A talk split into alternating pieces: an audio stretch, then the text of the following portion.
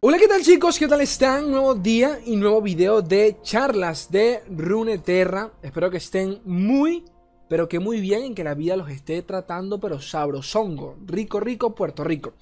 Eh, el video de hoy, bastante, bastante bonito, bastante rico. Hay temas bastante interesantes.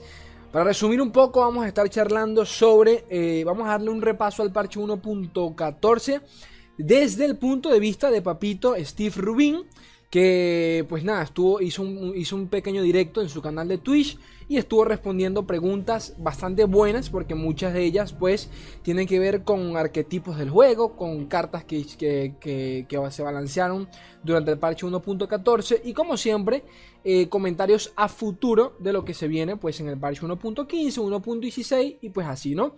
Así que eh, realmente el, el tema de hoy está bastante bueno. Pero antes de eso también vamos a hablar sobre el invitacional latinoamericano de Legends of Frontera. El, es el tercer invitacional que, que, están haciendo acá los chicos de, de Riot para, para Latinoamérica en, para, para lore. Eh, pero antes de eso, número por dos, quería comentarles de manera breve, bueno, mejor dicho, agradecer al señor. Y discúlpame el nombre, bro, pero en ningún lado me salió tu nombre. Así que no sé cuál es tu nombre, pero creo que se llama Manuel Torres. Eh, un seguidor desde, seguidor no, un colaborador desde España, porque ahora, ahora es colaborador en Patreon. Y las cosas como son, hay que agradecerlas. Cuando, cuando pasan cosas bonitas, gente, se agradece. Se agradece. Si crees en Dios, si crees en la Virgen, a lo que sea. Pero hay que agradecer. Y en este caso hay que agradecer al señor eh, Torres por ser un colaborador en, el, en Patreon. Recuerden chicos que me pueden colaborar por allí si lo desean, si les nace del corazón. Si no les nace nada, no hagan nada. Que aquí, bueno, cada quien es libre de hacer lo que se les dé la gana. Pero eh, muchas gracias porque cuando uno hace este tipo de cosas, este tipo de videos y todo el tema, entre comillas, uno, entre comillas, porque la palabra se me hace raro, pero entre comillas, uno es creador de contenido, youtuber, como quieran llamarme. A veces hay días en los que uno dice, hombre, la gente realmente disfruta esta verga. Eh, y pues siempre sale un buen comentario, un comentario bonito por allí. Slay, muchas gracias, Tata, te sigo desde hace tres meses y, me encantan tus videos. Y a mí eso me, me, ¿cómo decirlo? Me tierna el corazón, me, me, debilita, ¿no? Sentimentalmente hablando, me gusta bastante. Y eh, pues en otros casos, alguien decide colaborarme, así sea con un dólar. Y para mí eso es como una palma en la espalda diciéndome, oye bro, good job, GG Wellplay sigue con eso. Pero en este caso, esa palmada, pues le costó a él un, dólar, un dolarico. Y en, este caso, no, en este caso es un euro, porque el chico es de España. Así que me sorprendió bastante que haya gente. No sé, no, no. Creo que las estadísticas me dicen que tengo como. No sé, como el 2% me sigue de España, una cosa, una cosa así. Y me sorprendió bastante tener un, un seguidor de, por allá de España. Saludos hasta España. Eh, una mora por allá en España. O sea, tuvo una mora acá y se fue a España, la puta madre. Pero bueno, son cosas, son cosas que pasan. El tema de la, de la inmigración acá en Venezuela. Pero bueno, chicos, me callo un mundo. Vamos con los temitas que, que, tocan hoy. Bastante buenos, repito. Así que quédense hasta el final. Esto lo más seguro es que lo esté subiendo como estreno en YouTube. Y ustedes dirán, Slave, ¿de verdad estás leyendo mis comentarios que estoy comentando acá en el video en vivo? Sí, cuando subo los videos como en, estreno, porque así se llama en YouTube. En YouTube eh, sí los estoy leyendo. Aunque, aunque no esté comentando, sí los estoy leyendo porque por algo los subo así, ¿no? Eh, así que saludos si estás comentando, que para mí sería como el futuro, pero para ustedes el presente. Pero una cosa re loca, ¿no? Interstellar. El tema de hoy, imitacional latinoamericano de Legends of Frontera, es el tercero que hacen los chicos de Riot para acá, para Latinoamérica. El primero eh, nos invitaron a nosotros, para los que sean, para los que vengan de la vieja escuela, nos invitaron a nosotros, yo participé. Tristemente, pues no puedo streamear. Sería lindo poder streamear porque pudiésemos atraer a mucha más gente. Y a ellos pues les conviene que yo atraiga más gente. Pero bueno, el caso es que fue bastante bonita la experiencia. Hicieron el segundo, invitaron a gente nueva, también repitieron algunos otros. Y si no me equivoco, este es el tercero. El tercer invitacional, pero este es mucho más serio, ¿de acuerdo? ¿Por qué? Porque van, están invitando a jugadores profesionales de otros juegos de cartas. Si no me equivoco, aquí no van a repetir a ningún nombre. O sea, todos los que van a invitar para esta edición son jugadores eh, profesionales de otros juegos de cartas. Aquí no tiene nada que ver con jugadores de Legends of Frontera. Entonces, por allí hubo un poquito de crítica, lo leí por, allá en Twitter, sobre, bueno, yo también hice un comentario en, mi página de Facebook. Si quieren estar pendientes sobre los chismes, gente, síganme en Facebook, la puta madre, síganme en Twitter, allá abajo tienen mis redes sociales. Eh, el caso es que por allí hubo una crítica en, Twitter de que coño, cómo hacen un invitacional y no invitan a la gente que hace, que hace, que crea contenido para, para el horno desde Latinoamérica, pero hay que entender un poquito el contexto. Yo por allí me lancé un comentario en, en las redes, no sé cómo lo habrán interpretado, pero básicamente lo que dije, bueno, que no, que no quería ser yo un hipócrita, porque realmente pues sí conozco a muchos creadores que se quejan un poco sobre el tema de los números, y eso es un tema requemado, no vamos a tocarlo nuevamente, ya todos sabemos que los números de lore son bastante mediocres, esa es la palabra, mediocre. Eh, pero bueno, las cosas como son. Hay que agradecer las veces que se nos hacen actividades para nosotros, para los creadores. Yo no me puedo quejar, gente, disculpen, yo no me puedo quejar, gente, porque yo no puedo streamear. Eh, mi contenido no, no, es del, no es de lo mejor técnicamente hablando, sinceramente, las cosas como son. Y aún así, los chicos de Riot comparten mi contenido, me han invitado las veces que pueden, me enviaron el, cofrecito este de, Targón, eh, yo se los traje para acá, se los mostré. A mí las gracias, pues yo creo que, bueno, me faltan las gracias para, para, esa gente, ¿no? Pero el caso es que, eh, hombre, aquí vamos a leer lo que van a dar de premio en este invitacional y por qué creo yo que muchos se quejaron por allí, porque yo creo que todos queremos que la escena competitiva de lore crezca también en Latinoamérica. Ya tenemos el Poro Furioso, ojo, ya tenemos el Poro Furioso que ahora lo está patrocinando directamente Riot Games Latinoamérica, lo cual es bastante, hay que, es bastante bueno, ¿no? Pero eh, vamos a leer un poquito para acá para que tengan el contexto de por qué algunos se molestaron al respecto. A ver, ¿qué dice por acá? Eh, nada, que los más grandes profesionales de los TCG se enfrentarán en el, Invitational latinoamericano de Legends of Frontera 2020. Hemos logrado reunir a 16 virtuosos de distintos juegos de cartas, entre los que hay profesionales veteranos e incluso campeones mundiales, la puta madre. Para enfrentarlos es un, en, un evento épico, el Invitational, ta, ta, ta, ta.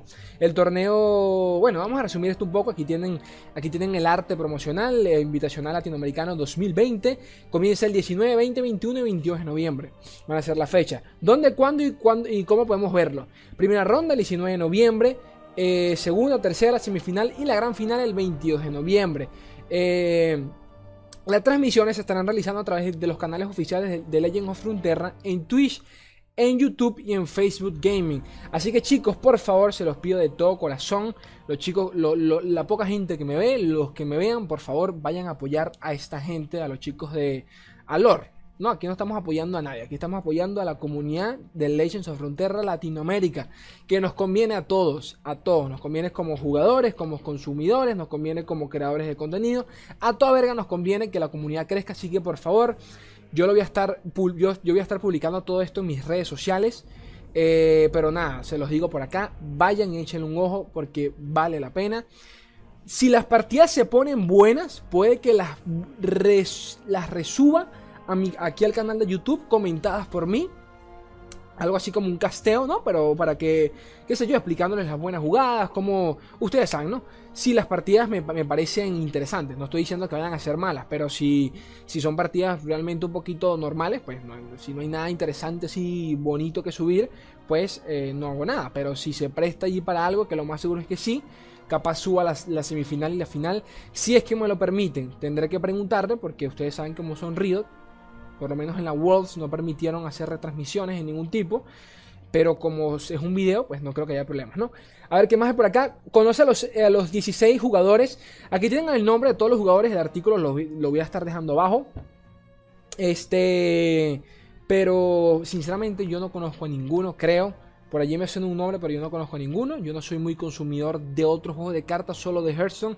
Y realmente lo era hace mucho tiempo, ya ni puta idea de la escena competitiva. Así que si alguno de ustedes reconoce algún nombre por allí, ya me comentarán, por favor. Eric Santiago de Argentina, por ejemplo, jugador profesional de Hearthstone y Magic, otro de Yu-Gi-Oh!, de Shadowverse, que por cierto, todos los he jugado, Shadowverse también lo jugué, pero lo jugué muy poco. Eh, me sorprende la edad de algunos porque son jugadores 21 años, 20 años, me cago en todo. Yo a los 21 años era platino en LOL, ¿qué te digo? No hacía una verga con mi vida.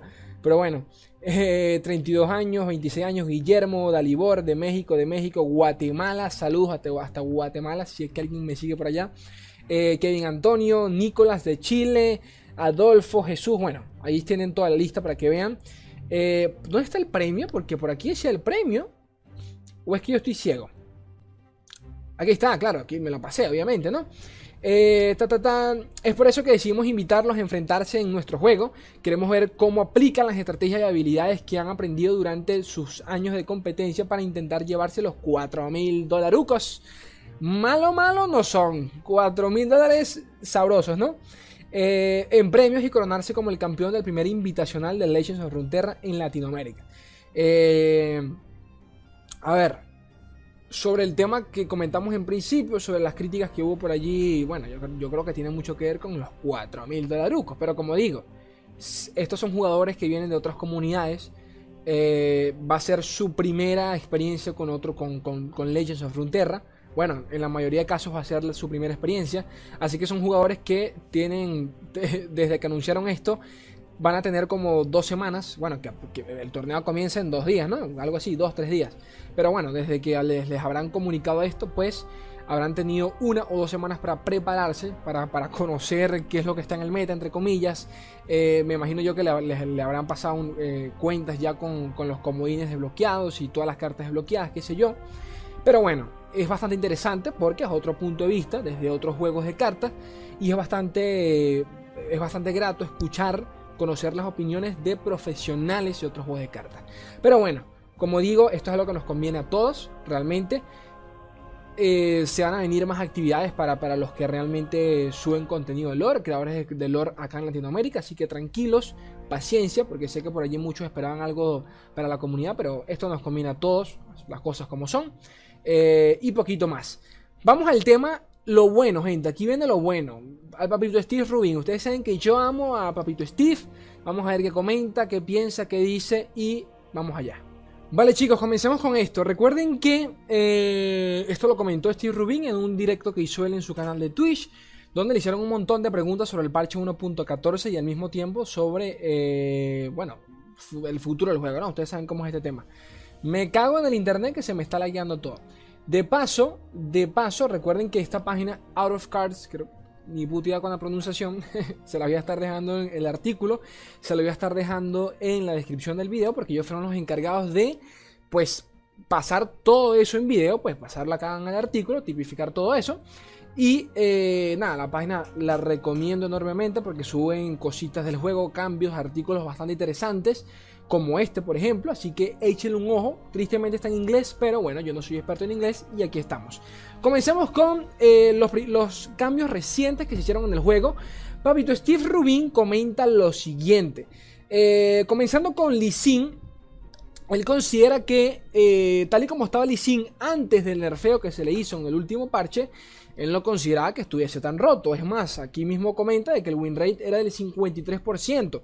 Si lo comparamos, por ejemplo, y estoy hablando de, memoria, ese aproximadamente ese era el win rate que tenía Heimer V, si se acuerdan de ese deck. Heimer V en su buena época, en su, en su época dorada, tenía un win rate de 53-54%. Él dice que tampoco era tan alto. Eh, no, o sea, no era, no era lo suficientemente peligroso como para intervenir de manera inmediata. Lo que sí comenta es que eh, lo que le parecía un problema muy enorme era que realmente se, sentía mal, se sentía mal jugar en contra de Lee y es algo que sí comparto. Yo creo que el temita del win rate es lo de menos porque, por ejemplo, le, lanzabas un agro a Lee Sin y no hacía su puta madre, no hacía nada, realmente le costaba, pero se sentía del asco jugar en contra de él.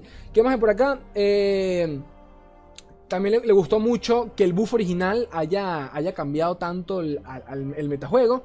Eh, ¿Qué más hay por acá? El mismo, el, cambio que le hicieron al, coste de maná, de pasarlo de 4 a 5 de maná, eh, tiene, tiene, tiene, mucho que ver con el tema de la curva de Lee en donde ahora eh, pues realmente cuesta protegerlo, ya que antes, antes por ejemplo, mayormente bajabas a Lee en turno 5, ¿de acuerdo?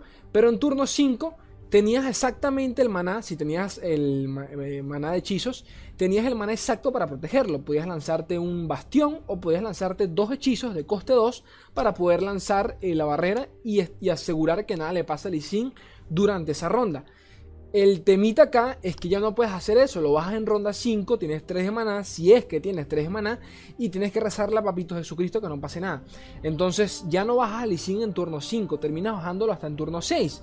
Otro tema que tiene que ver con esto es el hecho de que en diferentes enfrentamientos antes te asegurabas de tener a Lee en el Mulligan, tenerlo asegurado para comenzar con el buen Early.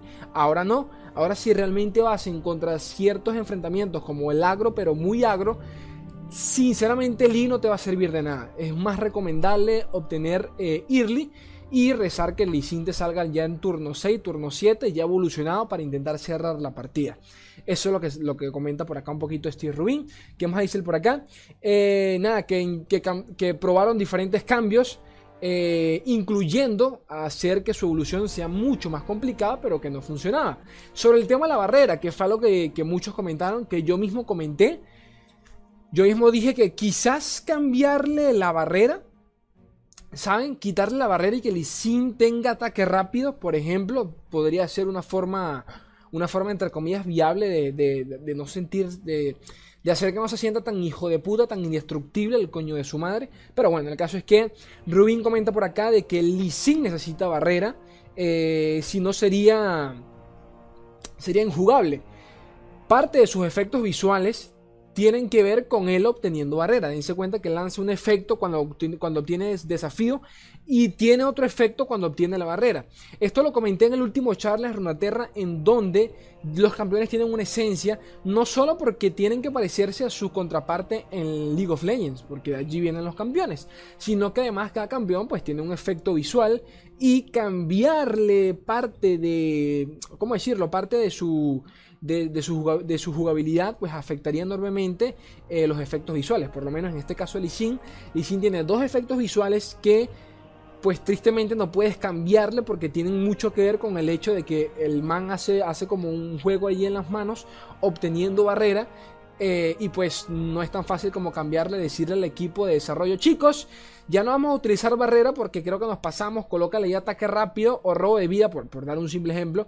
Eh, qué sé yo, cualquier otra mierda, ya no, es tan fácil, ¿no? Porque tendrías, eh, tendría mucho más eh, valor a nivel de desarrollo, cambiar efectos visuales ya es otro tema que obviamente pues no lo van a hacer. Creo que ya eso sería todo por parte de Papito Licín. Vamos a pasar con el señor Vladimir. Sobre San Vladimir, pues poco que, poco que decir, sinceramente, eh, estuvieron, estuvieron probando con diferentes cambios, entre ellos reducirlo hasta 3 de maná y eh, también, por así decirlo, cambiando el efecto de, daño que realiza Vladimir cada vez que ataca, que le drena, bueno, le drena no, inflige uno de daño a todos sus aliados para infligir daño al lecho enemigo, pues cambiarlo a un solo impacto, o sea que en vez de hacer daño a toda la mesa, pues que lo haga uno. Eh, pero sí, pues Steve se dio cuenta que realmente quizás ese no era el cambio que los amantes de Vladimir hubiesen querido. Eh, nada, que le gusta la flexibilidad que tiene ahora y que le otorga ahora al jugador, el señor Vladimir. Que realmente sí, les debo un masito de Vladimir que ya viene por allí.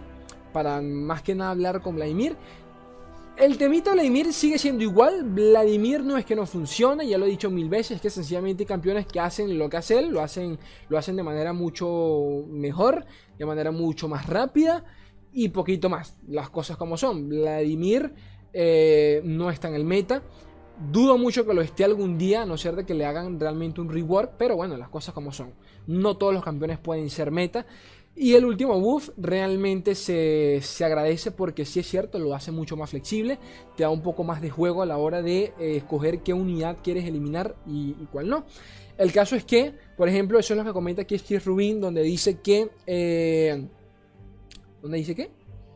Eh, el nuevo efecto del hecho de que le haga daño solo a los aliados que estén a la derecha, pues tiene mucho que ver con la manera en que nosotros ya estamos acostumbrados a jugar. Por ejemplo, con Hecarim, que cuando lo invoca, el man, cuando lo atacas, el man invoca sus, a sus endebles del lado derecho. Lo mismo pasa, por ejemplo, con el señor Set, con casi todas las cartas, con los soportes, por ejemplo, Johnny, con los de Jonia, con Chen, con toda esta mierda, que siempre es al lado derecho, el, del lado de los soportes. A, la carta que, baja, que, que se va a ver afectada de alguna forma u otra. Entonces, nada, que no quisieron cambiar este patrón porque eh, el equipo de diseño pues no quiso alterar los patrones que los jugadores ya conocemos, ¿no? Básicamente, y poquito más. Pasemos con Chivanita a ver qué comenta por acá. Steve comenta por acá de que bufearle la vida a Chivana ya, ya hubiese sido mucho, ya que recuerdan que el último bufeo que le hicieron fue, fue directamente al, al ataque. Pensaron en hacerlo con la vida, que en vez de más ataque tenga más vida, pero que bueno, ya sería mucho para, para Chivana. Hay que recordar que él también lo comenta, de que Chivana ya de por sí cuando ataca prácticamente se está curando. Obtiene uno de ataque y obtiene uno de vida. También dice de que hay un efecto allí, un patrón en donde casi se acostumbra a que todas las unidades de Demacia pues tengan estadísticas cuadradas, ¿no? Porque siempre son que si Garen, por ejemplo, 5-5, 4-4, eh, 3-3, todas las unidades se mantienen y tienen un efecto donde mantienen los, mismos stats, ¿no? Tanto en ataque como en defensa. Y, es que realmente en temas de unidades, en cuanto a esa relación, en cuanto a stats y el coste de maná, creo que Demacia es una de las mejores regiones en tema de unidades, ¿no? En tema de unidades como tal. Son unidades que no tienen ningún tipo de efecto, pero que realmente son buenas en curva, ¿vale? Eh, ¿Qué más dice por acá?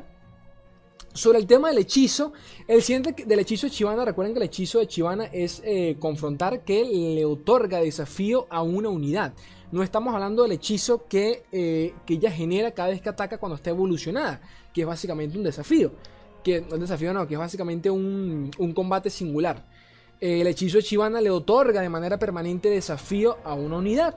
¿Qué sucede acá? Él comenta que sí, el hechizo estaba haciendo un poco débil, pero que ya de por sí las unidades con, desafío son muy fuertes. Es la verdad. Darle, por ejemplo, imagínense darle a un dragón pesado, coste 6, coste 7, desafío, su puta madre no, no, es algo que, no es algo que, se, que quizás se sienta justo y que por eso cuesta 3 de maná. Reducirle el coste al hechizo a 2 de maná quizás ya sería mucho y se crearía, se crearía algún, eh, comenta acá, algún efecto combo, eh, ya que atacarías, le das desafío a una unidad, a un dragón por ejemplo, ataca a la unidad más débil y su puta madre tienes un dragón bufeado y es algo que para Demacia ya sería bastante y para el deck de los dragones ya sería pues muchísimo.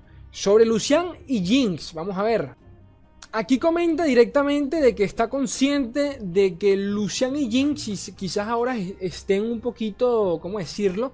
Un poquito broken, un poquito por encima del promedio. Eh, por el tema de la evolución, tanto en los dos casos, donde ahora Jinx obtiene un cohete en el, en el, mismo turno y Lucian puede también activar el efecto de preparar el ataque durante el mismo turno. Comenta que, bueno, quizás eh, debieron, quizás, o sea, quizás pensó en algún momento cambiar el, el camino para, hacer, para evolucionar a Lucian, por ejemplo, y, o a Jinx, o revertir, el coste de Jinx en este caso. Pero como, como comenta él, como ya es realmente difícil eh, que eso suceda, o sea, hacer evolucionar a Lucian en una ronda y que en esa misma ronda él vea morir a un aliado no es algo muy común, ¿de acuerdo? Entonces él comenta de que como pasa tan poco, tampoco pasa tan poquito, él tampoco ve muy viable castigar eh, a Lucian y a Jinx por eso, pero que bueno, están, están viéndolo a, la lejanía a ver qué onda con Lucian, que sinceramente Lucian pues poquito se ha visto, es decir, desde el cambio del desde el cambio al, parche eh, que le hicieron a Lucian en el último parche y a Jinx también, el Jinx Descarte es un deck que siempre se ha visto, sinceramente. A día de hoy, ese deck a mí no me representa ningún tipo de problema. Es un deck bastante, pero que bastante odio.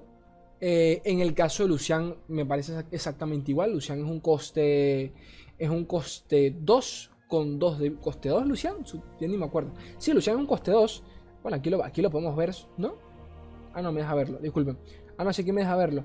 Ya ni me acuerdo, es que ni lo uso. Lucian es un coste 2 con 2 de vida, que ese es el detalle de Lucian, que Lucian te lo bajan, pero con todo.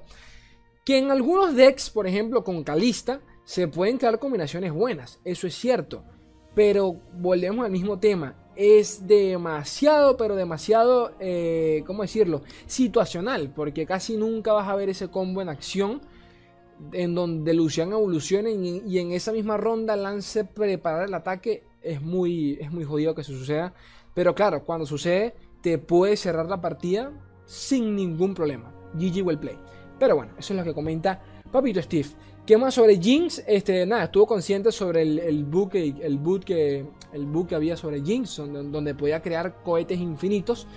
Eh, ya lo corrigieron, por cierto, para el momento en el que, esté, el que ustedes estén viendo este video, pues ya hay un, lanzaron un mini parche donde corrigieron el problema de Jinx porque estaba afectando en los torneos, por ejemplo, y bueno, todo este temita. Eh, ¿Qué más hay por acá? Y nada, pasemos directamente a Trundle y al, al pilar de hielo de Trundle. Este comentario sobre Trundle me gustó realmente, eh, en donde comenta acá que estuvieron, estuvieron pensando mucho que en vez de nerfearle la vida, pensaban nerfearle el daño a Trundle. Recuerden que Trundle antes era un, a ver si no me equivoco, un 4-6, ¿de acuerdo?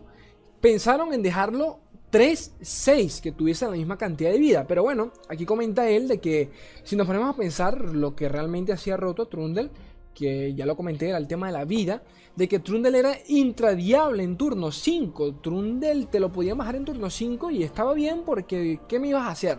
A no ser de que tuvieses un termogénico, de que tuvieses un, por ejemplo, termogénico, un, un rayo solar, por ejemplo, era jodido. Y aún así, y aún así existen para Flareon, existen hechizos que eh, le otorgan vida para poder defenderlo. Entonces, eh, casi no existe, si no me equivoco, no existe unidad que pueda tradearle a Trundle en el turno 5 para ese momento.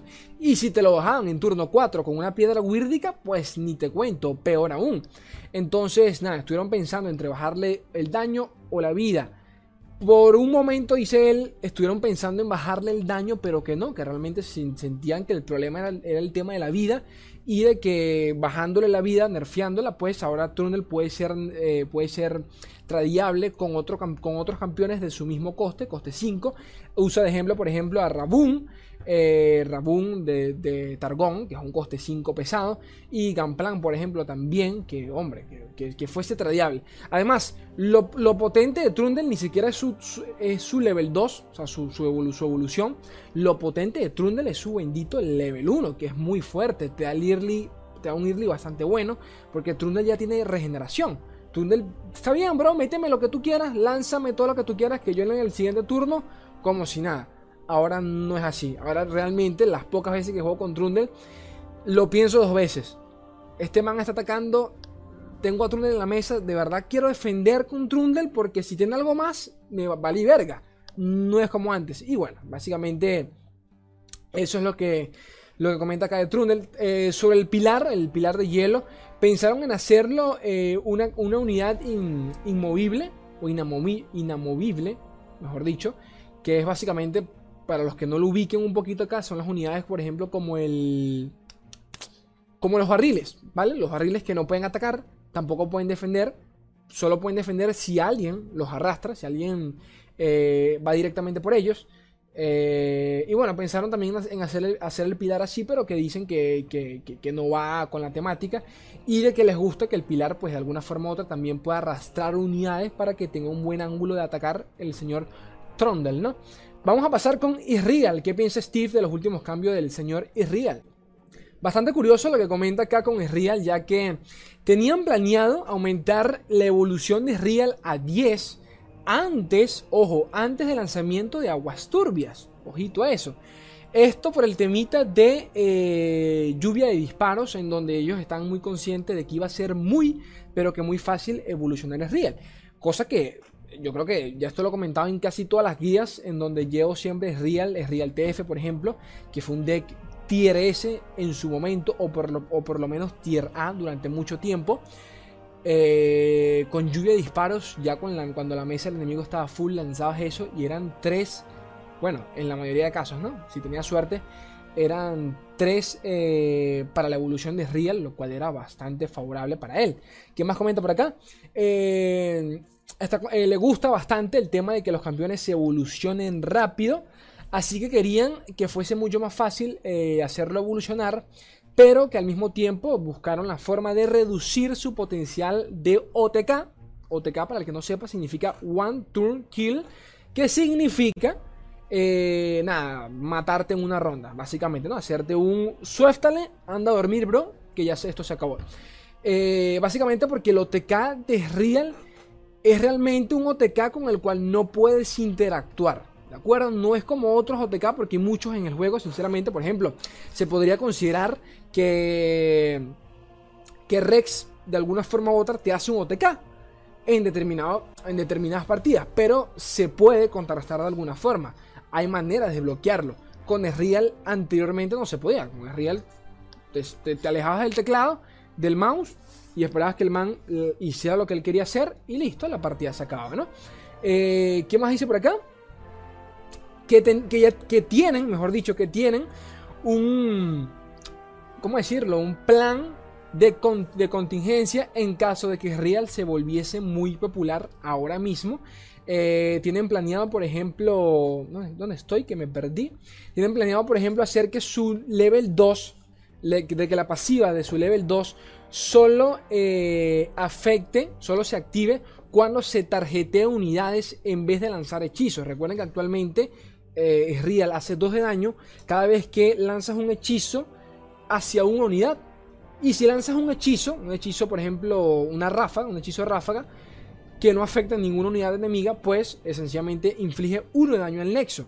Este, eh, y cuando el tarjetea una unidad, inflige 2 de daño al nexo enemigo.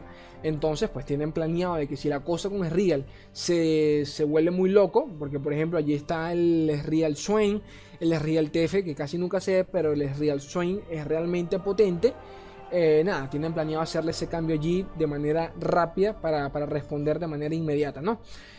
Intentaron, como el lugar, no matar arquetipos eh, ya existentes, como por ejemplo el Carmes Real, que yo creo que sinceramente aquí nadie extraña ese deck todo el mundo cuando lo veía en contra era como que... Dios mío, lo que se viene acá una partida larga, pero bueno, el caso es que quisieron mantenerlo. Sinceramente, en mi opinión, siento que ya no tiene sentido alguno el Carmes Real. No es que no funcione, es que volvemos al caso en donde, por ejemplo, el Leviatán o el Swain Real. Hace lo que hace Carmes Real, pero mucho más rápido. ¿Saben a lo que me refiero? Con Karma tienes que esperar el turno 10 para que Real haga lo que, lo que hacía antes, ¿no? Pero bueno, eh, bastante complicado en mi humilde opinión. nada, que tienen un ojo puesto en el arquetipo de Real con Swain. Más que nada, disculpen por la bulla, por el, por el ruido. Más que nada por su potencial eh, de nada, de, su sinergia que tiene con el temita del Leviatán y la parvada en donde te pueden hacer un combo de puta madre. Pero que más le preocupa a Rubín el hecho del Leviatán más Swain más parvada que eso sí es doloroso. Yo siempre lo he dicho, a mí el tema del Leviatán me parece... O sea, sinceramente me parece que de alguna forma u otra... Coño, bro. Yo entiendo que... Que no representa una amenaza, pero yo siempre que Swain en, en, en, en, el enemigo, en el deck enemigo, me preocupo. Porque yo sé que cuando veo a Swain, veo a Leviatán. Y cuando veo a Swain y Leviatán, veo a la parvada. Y ya yo sé que de control de su puta madre, nada como Swain, ¿de acuerdo? Swain obviamente no tiene un control de mesa súper potente como lo puede tener Islas de las Sombras. O sí, Islas de las Sombras. Piltover no tanto, Islas de las Sombras porque tiene Ruin y todo este tema. Pero Swain te elimina unidades así. Tukutu, tukutu, tukutu, uno por uno y no tienes nada que hacer. Así que nada, ese, ese, ese arquetipo de Real es realmente preocupante. Se está viendo, por ejemplo, en el competitivo y se ve bastante, sinceramente. Pero bueno, que le tienen un ojo puesto allí. Así que quién sabe, probablemente en el siguiente parche, no el siguiente, sino en dos parches arriba, el pesado de nuevo, ya sería para la nueva temporada. Quién sabe si le hacen algún cambio, algún cambio al Leviatán, no tanto a Swain, sino al Leviatán, porque pienso yo que allí está el problemita, ¿no? Pero bueno, pasemos a Tarik y Aurelión Sol, creo que para terminar, si no me equivoco, eh, pues sí, Aurelión Tarik y Aurelión Sol bastante interesante sobre el temita Aurelión Sol, pero comencemos con Darik. Eh, ¿Qué comento por acá? Bueno, que, mm, que ahora Tarik es mejor en la defensa, básicamente, ya que recuerden que el bufeo eh, afectó en su vida. Y ustedes dirán, pero ¿qué tiene esto que ver defensa con, en su vida, no, en su ataque? ¿Qué tiene que ver con la defensa con el ataque? Bueno, que ahora, por ejemplo, ahora puede bloquear, según Papito Steve, eh, unidades con, con, con Fearson, que ¿cómo se dice? Con temible, ¿no? En español, con temible. Eh, en donde realmente en un dead con temible, pues Tarik se quedaba allí esperando que se lo violaran. Y bueno, ahora puede bloquearlas tranquilamente. también otro de los temas por el cual bufearon a Tarik era porque antes de su bufeo, pues Tarik tenía un pick rate demasiado bajo. Eh, otorgarle uno de vida a Tarik en vez de daño hubiese sido demasiado problemático ya que de por sí Tarik tiene, tiene dureza y darle más vida a Tarik ya sería totalmente, hacerlo totalmente inmatable. Sería una carta que... Hay, hay cartas que ya tienen, tienen demasiada vida que tú directamente dices, ok, esta carta no, no me voy a enfocar en esta carta, definitivamente no voy a hacer nada con ella, lo único que puedo hacer es bloquearla y voy a intentar, voy a intentar enfocarme en las otras que sí puedo matar. Y bueno, no querían que Tarik pues, le, pasara, le pasara el mismo efecto. Sobre Papito Aurelión solo, ojito porque muy probablemente se vengan bufeos en un futuro. Eh, comienza diciendo que él está consciente, bueno, estamos conscientes, mejor dicho, dice él, o sea, el equipo de lore, está consciente de que Aurelion Sol no está overpower, o sea, no está eh, potente, tan simple como eso. ¿Qué sucede? ¿Por qué el nerfeo, por, qué el nerfeo, el último nerfeo que le hicieron y todo el tema? Parte de la razón de los cambios que le, hicieron a Aurelion era que sentían que su jugabilidad pues no era del todo saludable, ¿de acuerdo? No era, no era del todo recíproca con el otro jugador.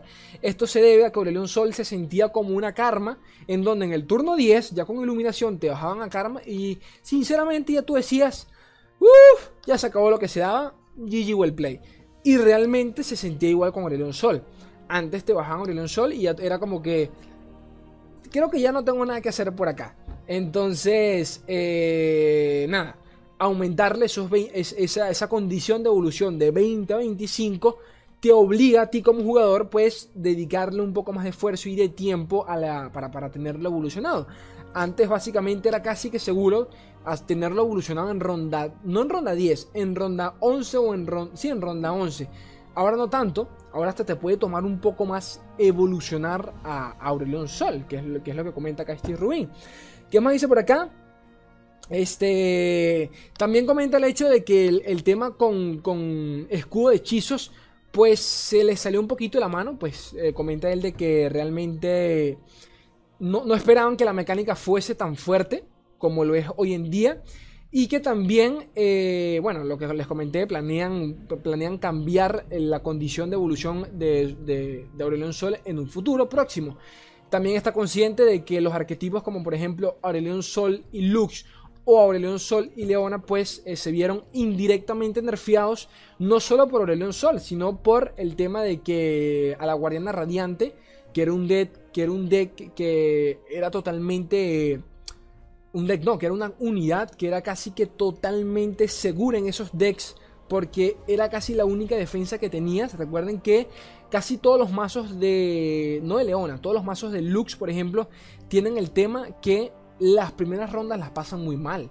Es, casi seguro que los primeros tres turnos, pues no hacen nada. Hasta que no tengan, por ejemplo. Eh, ¿Cómo se llama? El hechizo coste 6 de, de que se me olvida. Remembranza. Hasta que no tienes remembranza, no haces absolutamente nada. Hasta ronda 4, por ejemplo. Entonces, eh, allí es donde entraba la guardiana radiante a decirte: Oye, tranquilo, bro que en ronda 5 me tienes a mí y yo me curo tranquilamente. Eh, yo te curo tranquilamente, pues como la nerfearon, realmente el pick rate de esa carta se, vio bastante afectado. Eh, el agro dijo gracias a Dios, su puta madre. Entonces, nada, está consciente de que, de que nerfearon indirectamente esos arquetipos. De igual forma, el hush, el silencio, como también nerfearon, entre entre comillas, ¿no? Porque se podría llamarle más un rework. Como también reworkearon al hush, pues también saben que afectaron a, Mamita Leona y a Mamita Lux. Continuamos acá, discusión y otros cambios a, otros campeones. En este caso a Lulu, a Katarina y a Hekari. Vamos a intentar resumir esto porque se me está alargando el video, pero hasta su puta madre. Pero es que, por lo menos a mí realmente todos estos, todas estas cositas y detalles me parecen buenos porque le otorgan contexto a todos los cambios y nos dan una visión a futuro. Por ejemplo, ya sabemos que León Sol muy probablemente lo vuelvan a bufear en un futuro. Pero bueno, a Lulu, ¿qué piensa eh, Rubín de Lulu. Ojito a esto con Lulu. Primero comienza eh, comentando de que Fusey Caretaker, que realmente no recuerdo la traducción en español, eh, el bufeo que le hicieron en el, último parche, pues se hizo específicamente para ayudar a Lulu. También comenta de que el hacer Lulu un 3-3, hacerla 3-3, ya sería demasiado para su estilo de juego. Es más, comenta acá que ya sería hasta mejor que Seth, por ejemplo. y lo haría, y le haría un ¿cómo decirlo? una carta core un campeón core en cualquier deck de Jonia, por ejemplo, donde básicamente meterías hasta una copia de Lulu solo para tenerla, como por ejemplo pasa con muchos campeones como Gamplan, por ejemplo, que Gamplan de repente no, lo, no, te armas un deck pensado en Gamplan, pero dices voy a meter una copia por si lo bajo evolucionado y termino ganando por Gamplan. Eso sucede, eh, piensa Steve que pasaría con Lulu, porque realmente Lulu es buena. Lulu es buena. Individualmente hablando, Lulu, Lulu es buena. Y ya vamos para allá. Eh, él dice que todos los decks efectivos de Lulu casi siempre terminan siendo emparejados con Demacia por el tema de la sinergia que tiene con las unidades con apoyar. Jonia y Demacia van de la mano cuando se trata de Lulu y tiene todo el sentido del mundo. Más allá eh, con el tema de las unidades de, con desafío, ¿vale? Le, colocas a Lulu, le colocas la, una unidad con desafío y te bajas lo que sea. Eh, también cree que Lulu, objetivamente hablando, ojito a eso, ojito a esto, sería uno de los campeones más fuertes del juego. Es uno de los campeones más fuertes del juego, dice él. Solo que ella no, eh, no encaja pues, en diferentes eh, estilos de juego, en diferentes decks. Entonces, cuando solemos ver a Lulu tier A, tier S, que en su momento lo estuvo, durante poco tiempo, pero lo estuvo, pues sería en, muy, pero que muy, muy, en muy poquitos metas realmente. Eh, eso pasaría. ¿Qué más dice por acá? Y tiene sentido, porque Lulu para el coste que tiene, coste 3, 2, 3, que a primera los stats no son del todo buenos, o sea, son, son, son, son, son ¿cómo decirlo? Son, son mediocres, ¿no? Están en, la, están en la media, pero el efecto que a Lulu, que le otorga 3 y 3, que le otorga 4 y 4, disculpen, a la unidad que apoya, ya es bastante. O sea, ya en turno 3 ya es bastante, las cosas como son. Ya para ese punto de la partida tú no tú no defiendes la unidad que, está bufiada, defiendes a Lulu intentando matarla. A eso es a lo que me refiero. Lulu, objetivamente hablando, como dice él, sí es una carta muy buena. Yo esto lo comenté en, el video de impresiones. Yo estaba seguro que Lulu la íbamos a ver en muchísimos decks, cosa que pasó, se vio bastante, pero bueno, las cosas cambiaron ya desde ese entonces. Y Lulu se ha visto marginada a un solo deck y, eso es mucho, sinceramente.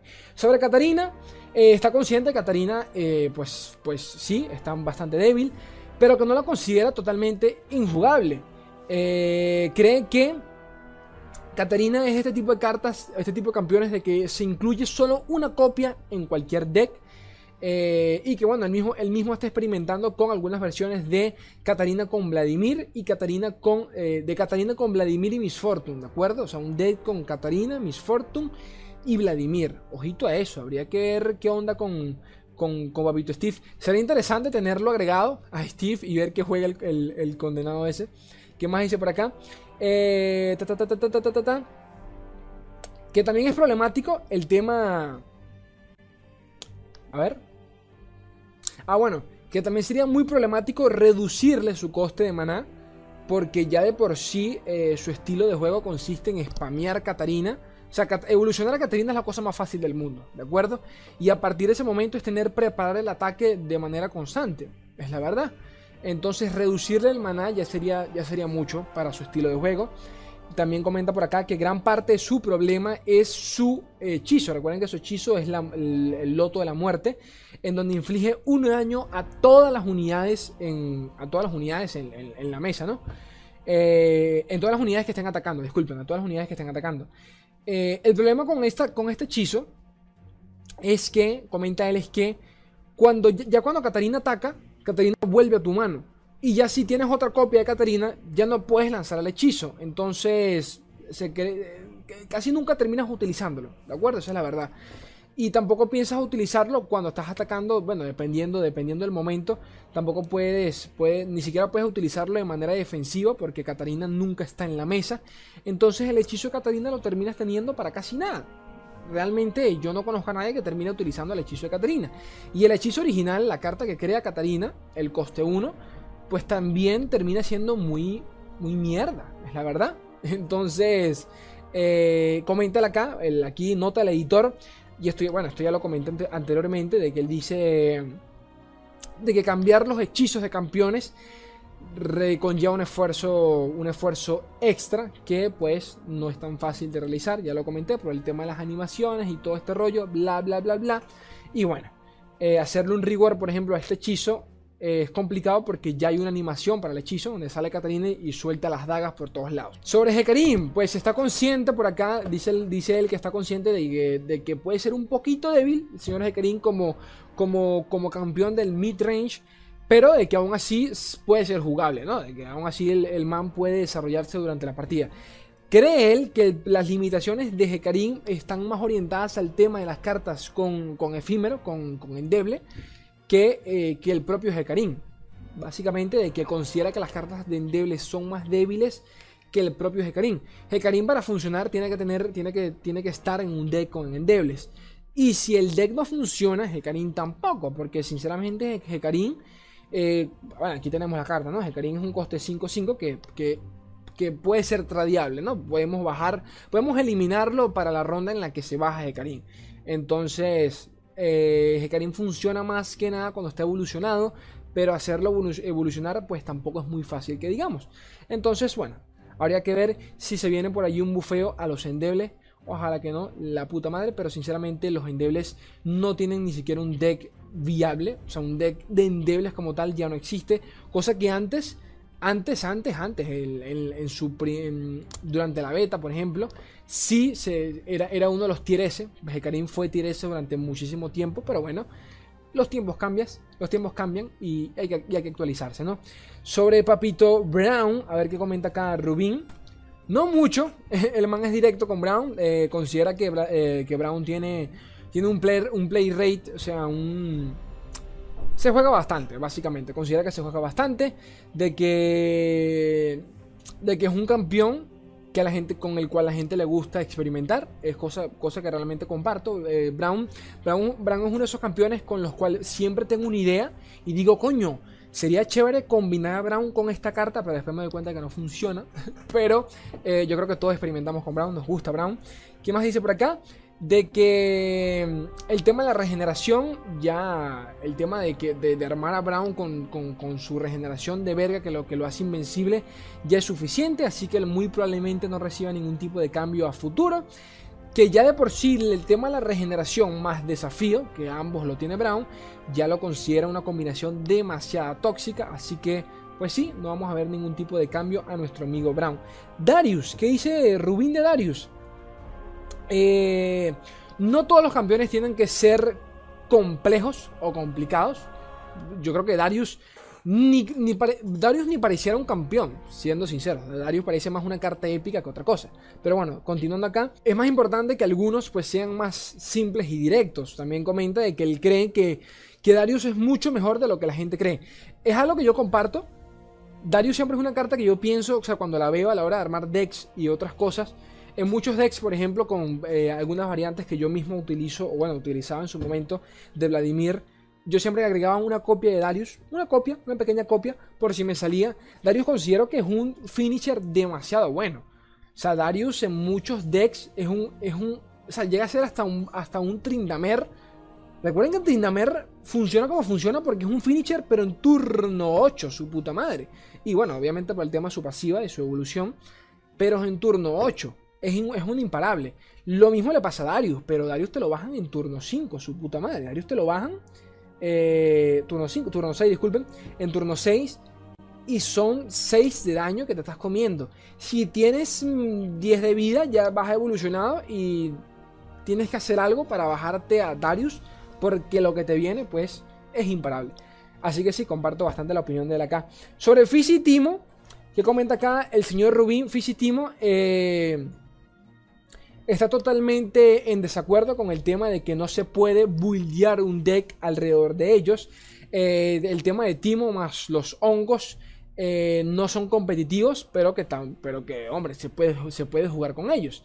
Sobre que no sea competitivo, pues eh, se puede discutir realmente, porque sí, es verdad, en alto nivel no se ve, pero aún así siempre veo un Timo en alguna variante a nivel competitivo. Así que Timo pasa, por ejemplo, como pasa algo parecido como, como, como con Darius o como con, como con, Katarina, en donde agregas una copia por si te sale en el early, empieza a hacer daño, empieza a meter honguitos y realmente ese, uno de daño que hace Timo de vez en cuando se vuelve un efecto snowball, una bola de nieve bastante tremenda, ¿no? ¿Qué más por acá? que le gusta, que le gusta el, poder, el poder actual que tiene Timo. Eh, y nada, que, los campeones de... Los campeones de uno de maná, de un costo, pues son realmente difíciles de balancear. Por ejemplo, Fizz es uno de ellos. Yo creo que Fizz está en un, está en un punto exacto en donde si le cambias un stat, un stat, o lo vuelves un poquito mejor, broken totalmente. Pero broken, no se muere nunca ese hijo de puta. Fizz es tremendo, por ejemplo. Fizz a mí me parece que es tremendo, pero como digo, Fizz armar un deck alrededor de Fizz es complicado porque tendrías que. Eh, te tiene que salir en el Mulligan y no siempre te sale. Al igual lo mismo pasa con Timo. Pero que eh, colocas una copia y te sale después evolucionado y te hace desastre totalmente de Fizz, por ejemplo. Pero bueno, Nocturne, para terminar con esta sección. Eh, ojito a esto. En el siguiente set de cartas van a ver más bueno, dice, dice acá que probable, probablemente vayan a, vayan a ver más cartas con Nightfall, con Anochecer, en el siguiente set de cartas. Ojito a eso, ojito a eso. Que ayudarán al estilo de Nocturne con Targón. Recuerden que actualmente las cartas con, Anochecer solo pueden ser jugadas, sinceramente, con Nocturne, o sea, con Isla de las Sombras y con Targón. Bueno, o sea, me explico. Una depende de la otra y viceversa. No se pueden jugar de manera individual. Así que habrá que ver qué tipo de bufeo recibe Nocturne. No, no bufeo Nocturne, a las cartas de anochecer. ¿Qué nuevas cartas vamos a ver? Muy probablemente lleguen con Islas de las Sombras. Ojito a eso. Porque como comenta acá, eh, se planea que Nocturne se juegue también fuera de Islas de las... De, de, de, de ay, su puta madre, de Targón. ¿No? Básicamente. ¿Qué más hay por acá? Eh, cambios en los recientes seguidores. Como por ejemplo Rex, que tanto lo odio, y eh, algunos hechizos. Vamos a ver qué comenta Papito Steve Rubin. Comenzando con Rex, eh, comenta directamente que cree que la carta está bien como lo tal, tal cual como la dejaron. Creen que, bueno, comenta que es el cambio más pequeño que jamás hayan hecho, ah, en su opinión. De que no cree que el meta cambie mucho por el tema del, de, de, ese cañón extra que le quitaron bueno, el cañón extra y creo que también afectaron su, su, daño, su, daño, porque antes hacía 7 daño. Eh, creo, ¿no? Si no me equivoco. 7, era un 7-4, si no me equivoco. Eh, pero que bueno, que recuerden que también vienen los torneos de temporada y de que no querían que cambiase tanto el meta. Porque a día de hoy Rex se sigue utilizando de la misma forma que antes. Así que cambio, cambio, cambio como tal. No hubo, sinceramente. Solo que bueno, ahora quizás una carta sobreviva o aguantes uno más de daño por allí a tu nexo, ¿saben? Tampoco hay mucho cambio real. Sobre Bastión, que comenta que realmente le gusta el, 1 y 1 que otorga Bastión, que es lo que para, nos, para muchos de nosotros fue el problema, el tema de que sea permanente ese 1 y 1, pero bueno, a día de hoy creo que ya todos podemos manejar el tema de Bastión, sinceramente, ya a día de hoy ya no, no es algo que nos duela tanto. Cuando se sigue utilizando es un dolor, pero bueno. Este, Make It Rain, que es lluvia de disparo, eh, considera que ni siquiera podías jugar ninguna unidad de coste 1 cuando tenías a lluvia de disparo enfrente, costando 2 de maná, cosa que era totalmente cierto. Eh, ahora considera que ahora la ve como una carta totalmente justa.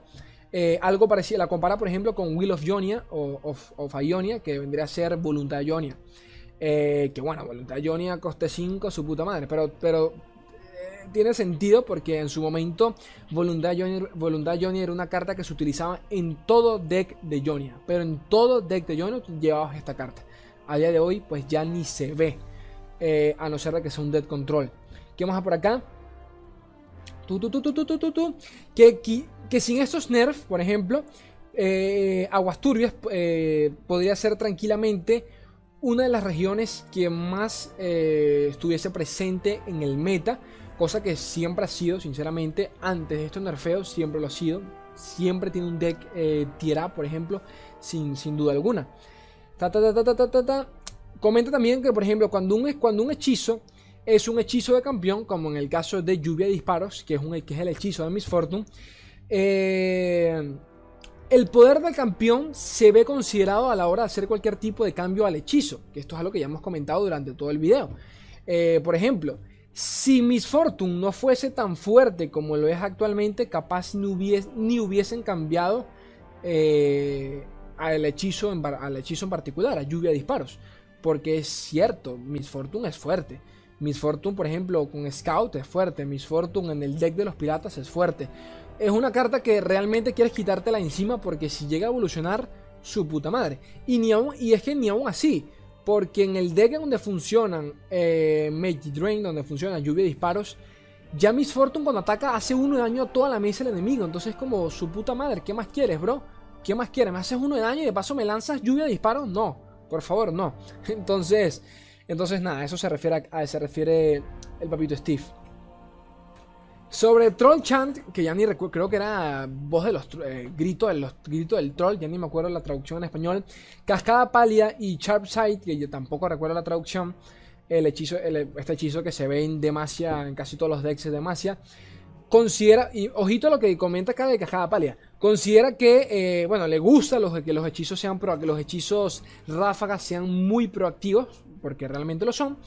Eh, le gusta la manera en que son bastante interactivos, ya que fuerzan a los jugadores a jugar pensando en ellos, o que directamente pues eh, jueguen, jueguen, con ellos, o que directamente sean castigados, eh, sean castigados a la hora de, arriesgarse, ¿no? Porque cuando atacas y tienes en contra Cascada Pálida, Sharp Side o el Troll Chan, piensa siempre que te puede salir con algo de esto, ¿no?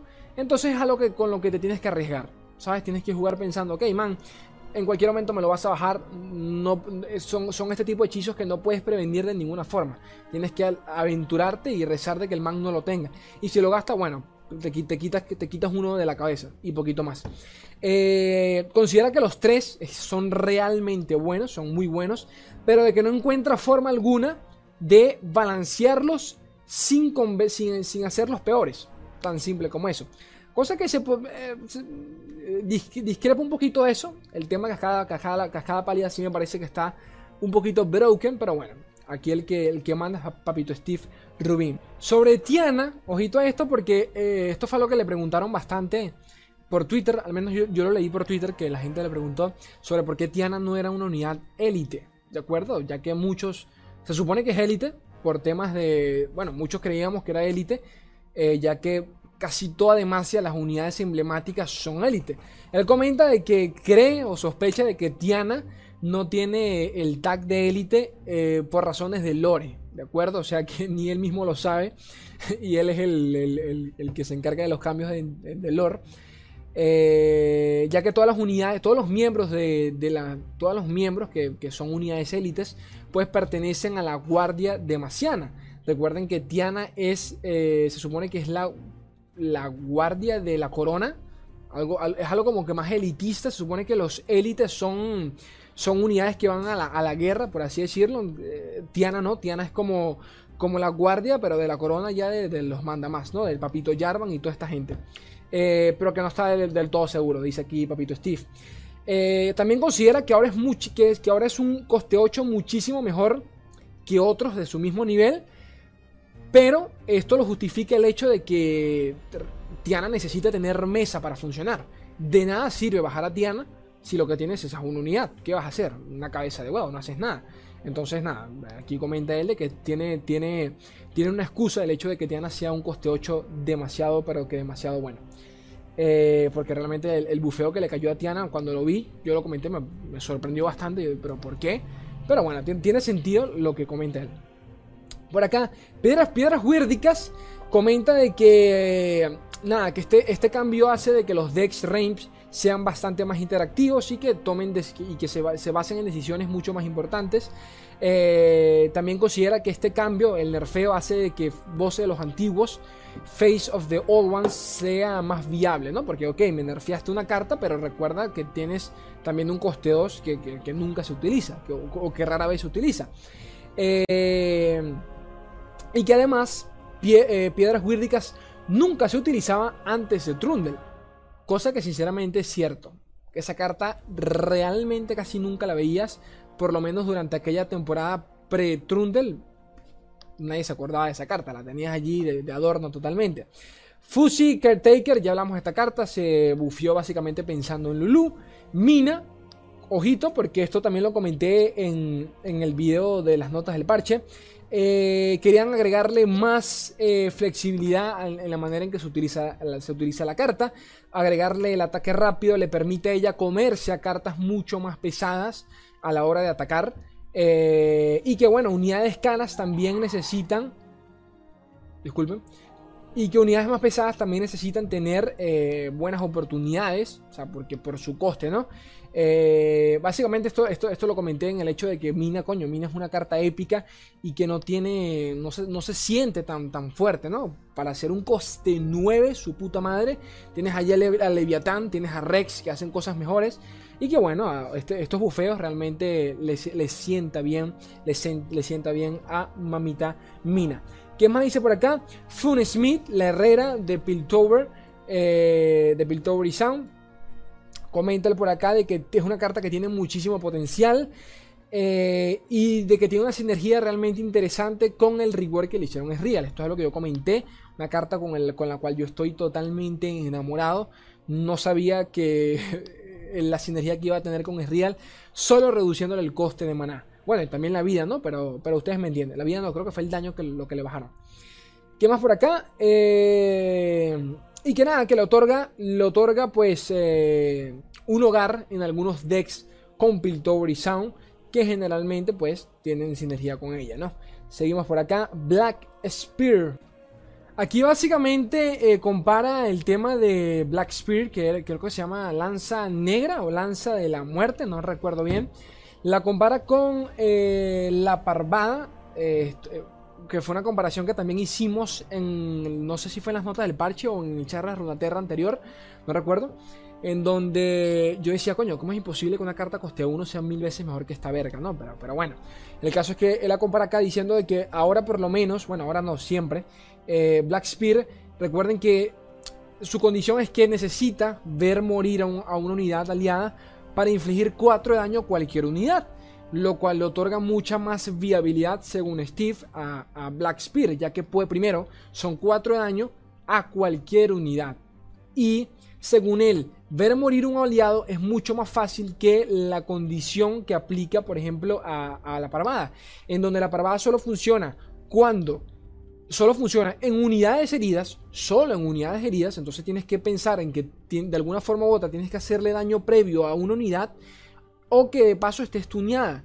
Entonces son, dos supuestos que son un poquito complicados, que realmente lo son, porque son odios, no sé si me entiendo, son, no sé si me entienden, si me hago entender.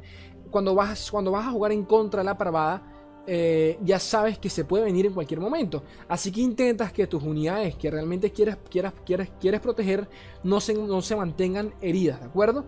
Eh, y la única forma, por ejemplo, de que te la maten si no está herida, es de que el man baje al coste 3, que aturde a una unidad enemiga y que de paso lances después parvada. Ya serían dos cartas para, para, matar a una, unidad. En cambio, en, el caso de la Black Spear, pues eh, nada, directamente eh, es ver morir a una unidad aliada que funciona perfectamente, por ejemplo, en una ronda de ataque, e inflige directamente 4 de daño a cualquier unidad que tú desees unidad amiga, unidad aliada, unidad enemiga. O sea, no, se aplica ningún tipo de problema por allí. Sobre el bendito dragón del eclipse, que ya hablamos, que, eh, fue un bufeo bastante significativo. Me sorprendió bastante que tocaran esta carta. Eh, Papito Steve comenta directamente de que la carta originalmente era un 7-7, ojo a esto. Fue eh, nerfeada en, el último, en los últimos momentos del diseño de la carta. Eh, ya que consideraban de que los dragones eran muy fuertes en general. Eh, para el momento en el que la carta era un 7-5, era básicamente, era básicamente una pérdida de tiempo, por así decirlo. Eh, ya que los efectos, y esto lo comenté en aquel video también, ya que los efectos de, amanecer y anochecer no tienen ningún tipo de impacto inmediato durante la partida. Al menos así lo comenta Steve. Y eso fue, algo que yo también dije. O sea, realmente era una carta que, ok, la bajabas, pero no, no tenías no, tenía efecto alguno para hacer un coste 7. Eh, coste 7, ¿no? Si para hacer un coste 7 no tiene, no tiene ningún efecto en la partida de manera inmediata. Ok, te otorgaba dragones pero necesitabas jugar otra carta antes para, poder tener dragones. Y si querías el amanecer, eh, te la podían tradear tranquilamente en ese momento de la ronda, ¿de acuerdo? Entonces era una carta muy comprometedora, al menos así lo veía yo. Eh, bueno, él mismo lo comenta, ¿no? De que era una carta con 5 de vida, era una carta bastante fácil de matar, no era gran cosa. Eh, ¿Qué más? ¿Qué más? ¿Qué más? Y, y que bueno, que, que parte, una de las, que parte de, las razones por la cual, por el cual se siente muy cómodo con el gran cambio que le hicieron al dragón del eclipse, es de que realmente no ha tenido ningún impacto significativo desde que la carta existe y a día de hoy pues tampoco lo tiene. O sea, yo creo que a día de hoy, ok, te, la, te bajan la carta, se siente pesado, ahora sí se siente pesada, pero de nuevo, es turno 7 que te bajan la carta. Para ese punto de la partida, creo yo que cualquiera de nosotros pues ya deberíamos tener respuestas para, para ese momento, ¿no? Pero bueno, poquito más. Continuamos. Sé que esto está largo, chicos. Está, está pesado. Pero bueno, yo estoy disfrutando. Yo espero que ustedes, ustedes igual. Racita. ¿Ustedes se acuerdan de raza? Para los que vengan, para los que no sean muy, muy viejos en el juego, Raza, si Ledros hoy en día es un dolor de cabeza para algunos, Raza era el hermano mayor de Ledros. Raza era el que llegaba y decía, papá, vayan a... No, el hermano menor, mejor dicho. Llegaba antes y te decía, papá, vayan, todos a dormir al coñísimo de su madre. Y después llegaba Ledros y te decía, suéstale y te remataba, porque es la verdad. Raza, eh, para recordar, cuando se juega, al jugarlo, mejor dicho, mata las dos unidades más débiles si eh, ha muerto algún aliado tuyo en esta ronda. Raza era un dolor, pero en todo sentido. Era un dolor que te lo bajaban durante la beta. Era, era obligatorio en los vasos de Islas de las Sombras. Era, era, era sabroso. Era sabroso bajar a raza y luego bajabas, a. Raza, si no me equivoco, creo que era. No sé si era, si era coste, coste 7 o coste 8. No me acuerdo. Ya, ya sinceramente no me acuerdo. Pero bueno, el caso es que era sabroso jugarlo. Eh, a ver qué comentan por acá. Comienzan hablando sobre el, esta cartilla, ¿cómo se llamaba? Eh, Estelacuerno. Creo que se llamaba Estelacuerno. Eh, nunca he visto esta carta en juego. Nunca. Sin exagerar, nunca la he visto en un juego. Comenta, comienza diciendo que eh, es un 1-2.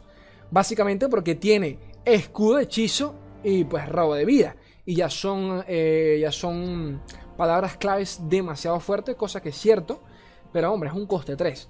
Eh, originalmente era un, era un 2-3, pero que ya era demasiado abusivo, según Papito Rubín. Revenues Flock o Parvada, como la conocemos acá en Latinoamérica, eh, comenta por acá. La traducción, sinceramente, la estuve leyendo y no sé cómo traducírselos, pero que bueno, comenta por acá que Parvada era exactamente lo que necesitaba Swain, eh, según Rubin. Cuesta 1 de maná, pero también cuesta 1.5. Eh, cuesta 1.5 por el hecho de, lo que, de, lo, que les estuve comentando, de que necesita de otra carta, necesita de otra acción para funcionar, ¿no? Eh, estás comenta él, estás intercambiando value, o sea, valor, por tiempo, de alguna forma u otra. Eh, es muy efectiva. Pasa que traducirle esto, sinceramente, ni de puta idea, ¿no? Pero quien eh, eh, es una mecánica que necesita, eh, como lo entiendo yo, que necesita de otra carta para, funcionar, ¿no? Siempre necesita funcionar en combo para, poder servir de algo. En muchos casos tener, la tienes en mano y no te, no te sirve para nada, que ese es el problema de, la carta como tal. y que es una mecánica que no abunda como tal en lore. Cosa que es muy cierto porque son muy pocas las cartas que funcionan, por ejemplo, como, como, como Barbada. O como el mismo, por ejemplo, como, la propia el, como el propio Raza. Son muy pocas las cartas que, que, necesitan de una acción para funcionar.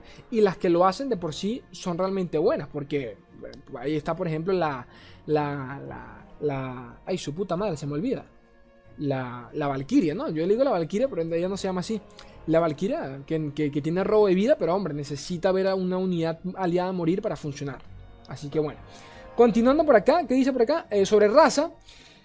Eh, a ver qué comenta por acá. Estuvo muy preocupado en devolver. Ah, sí, claro, antes costaba 7 maná. ahí está. Estaba muy, muy preocupado en devolverlo a 7 de maná. Eh, ya que sería muy. Bueno, sería muy, muy jodido. También comenta de que Isla de las Sombras tiene coste 8 muy malos. O sea, los épicos coste 8 de, Isla de las Sombras son malos. Y es verdad, porque realmente actualmente tiene dos que vendrían a ser raza y la, Spectral Matron, que creo que se llama. En español creo que se llama la matriarca espectral o matrona espectral, ni me acuerdo la traducción. Pero de que, bueno, ojito a esto, lo comenten acá. Así que muy probablemente alguna de esas cartas eh, se reworque y pasa a ser un coste 6 o un coste 7. Ojito a eso. Que la matriarca espectral me parece muy buena.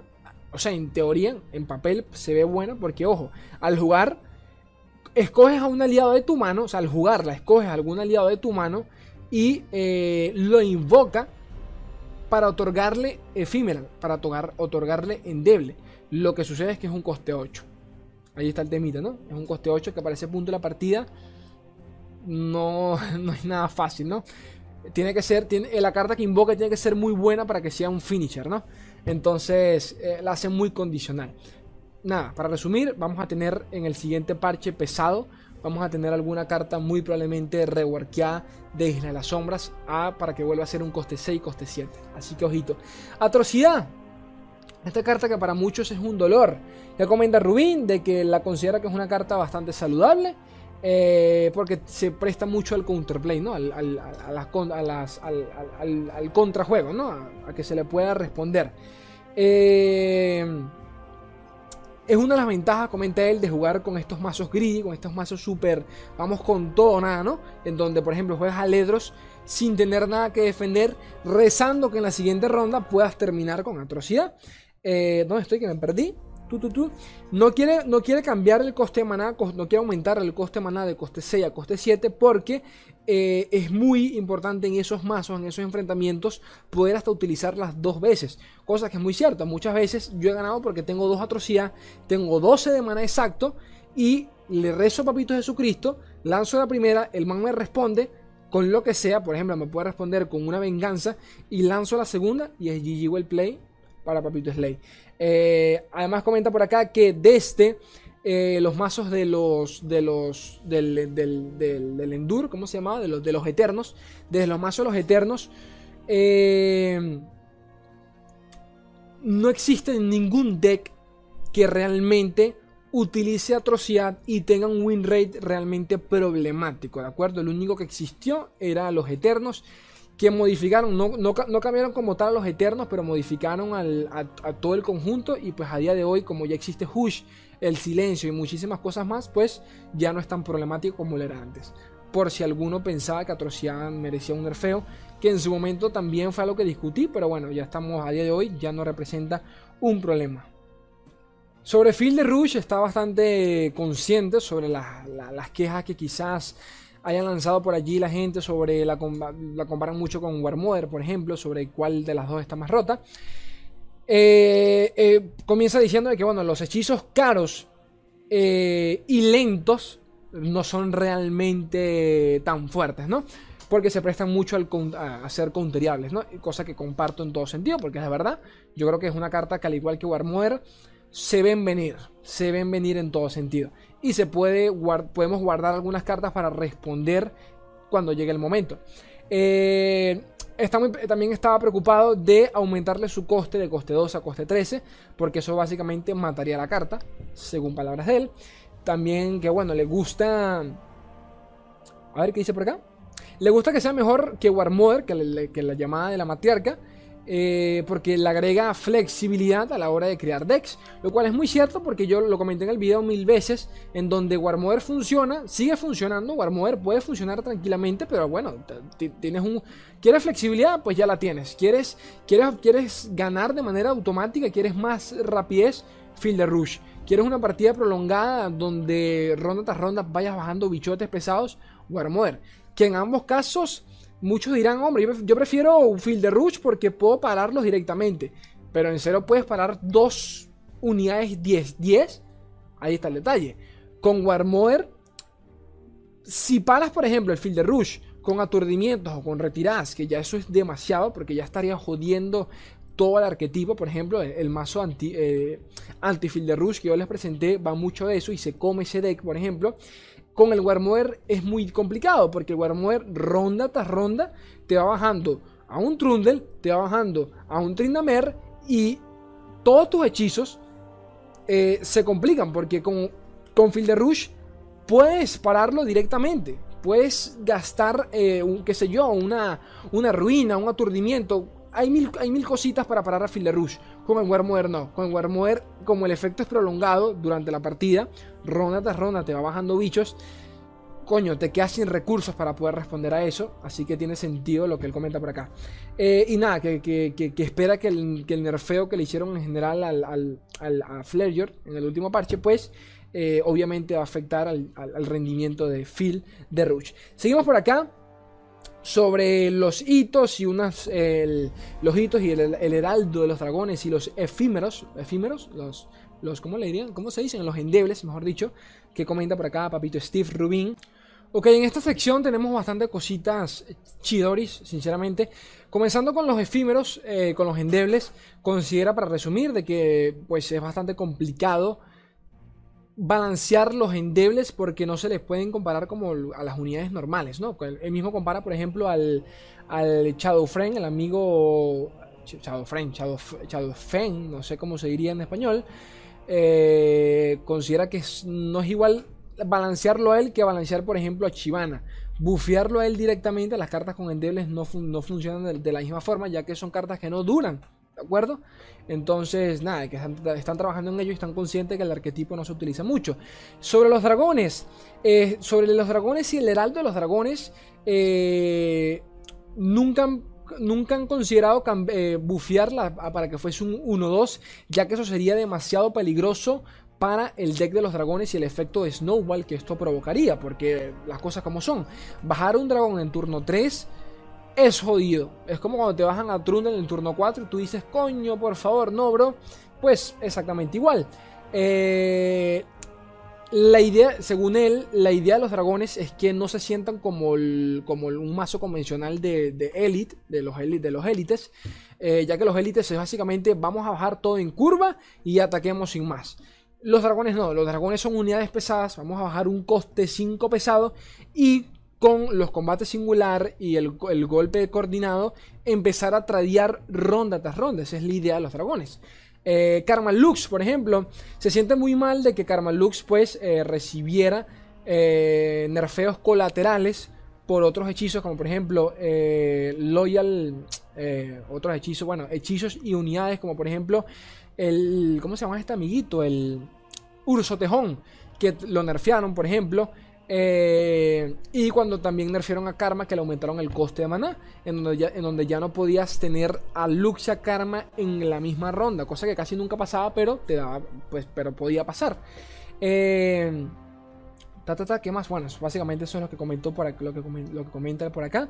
Sobre el deck Tanraka, y el, y el hito de. ¿cómo, ¿Cuál es este hito? Que se me olvida. El, el manantial. Considera que de todos los arquetipos existentes, el que menos le gusta es el Tanraka, ya que eh, promueve mucho el hecho de no atacar o, por ejemplo, no bloquear. Ok, tú me atacas, pero yo no te bloqueo, porque obviamente no quiero que hacerte daño, porque si te hago daño te curas, y si te curas, el manantial te cura, y si el manantial cura, pues terminas ganando. Y cuando estás atacando, tú dices, hombre, prefiero tampoco atacar porque si te ataco pues pasa exactamente lo mismo. Entonces eh, considera el que toda esa mecánica va en contra de eh, los ideales del juego originales que son de ser un juego proactivo, ¿no? De hombre, vamos a jugar entre los dos y lanzarnos cositas y, predecir lo que va a hacer el otro, que es muy cierto. Eh, considera, ah, bueno, comenta por acá que por ejemplo el manantial el win condition del manantial es 22 exactamente porque 20 parecía muy poco y 25 parecía bastante. 22 pues ese es el número exacto. Cosa que bastante, bastante de ustedes me, lo comentaron en su momento. Coño, qué raro que 22, ¿no? Parece un número muy, muy, muy random. ¿Por qué no 20 directamente? Pero bueno, ya sabemos por qué ellos habrán hecho pruebas.